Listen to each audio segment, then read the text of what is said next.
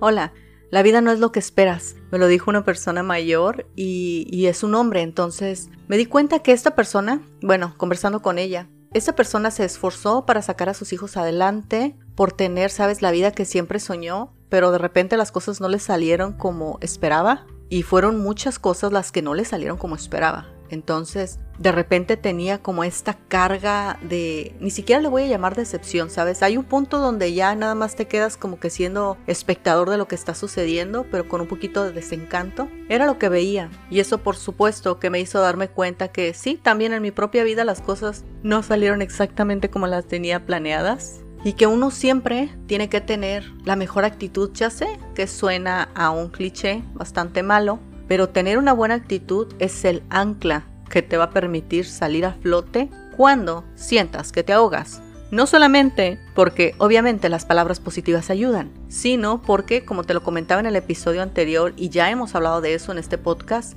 las neuronas que trabajan juntas se funden. Si tú trabajas por tener un diálogo positivo, una actitud positiva, eso de repente se vuelve parte de tu carácter. Sabes, el cerebro tiene esta plasticidad que le permite irse modificando. Lo que quiere decir que más o menos tú podrías decidir qué tipo de persona quieres ser. Y lo digo más o menos porque a veces se requiere un gran esfuerzo para alcanzar el ideal de uno mismo y a veces de repente se necesitaría prácticamente como que volviera uno a nacer para tener otro carácter, pero es suficiente con saber que tienes la oportunidad de influir en tu forma de pensar, en tu forma de actuar. Y cuando escuchaba esas palabras, la vida no es lo que esperas, me daba cuenta que no quiero llegar a mi vejez y sentir ese peso de decepción, ¿sabes? No quiero llegar y pensar, la vida no fue lo que esperé. Y me di cuenta que la única diferencia era la forma en cómo iba a tomar las decisiones día con día. Y de esto, que lo más rescatable es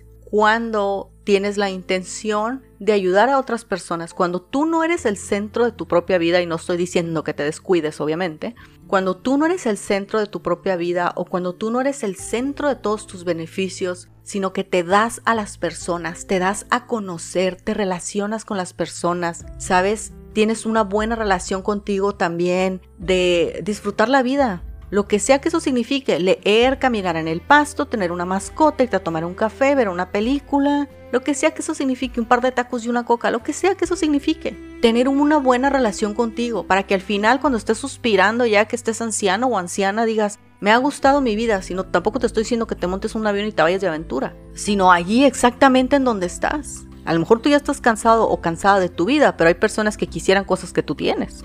Pero si te sientas y te tomas cinco minutos para reflexionar en tu vida, ¿qué es lo que más te ha gustado o qué es en lo que más te has sentido orgulloso u orgullosa de ti mismo, de las cosas que has alcanzado, las cosas que te has esforzado o de las cosas que no quieres volver a vivir en tu vida? Sobre eso tendrías que tomar decisiones. La vida no precisamente es algo que no sucede, aunque puede sucederte sin que hagas nada, pero no porque no puedas, sino porque decidas no hacer nada. Este señor que te digo, se nota que tiene una vida cómoda y la vida no fue lo que esperaba. O sea, no tiene problemas de dinero. Y aún así, la vida no fue lo que esperaba.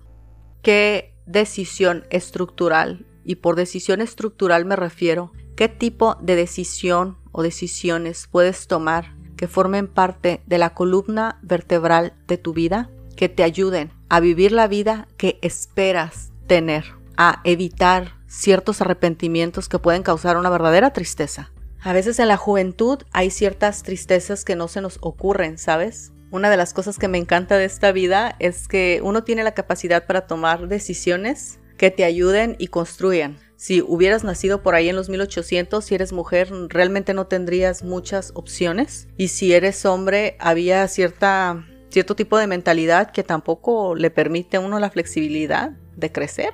Entonces, tienes la oportunidad de escoger. Si para ti hasta este momento la vida no ha sido lo que esperabas, es momento de poner manos a la obra.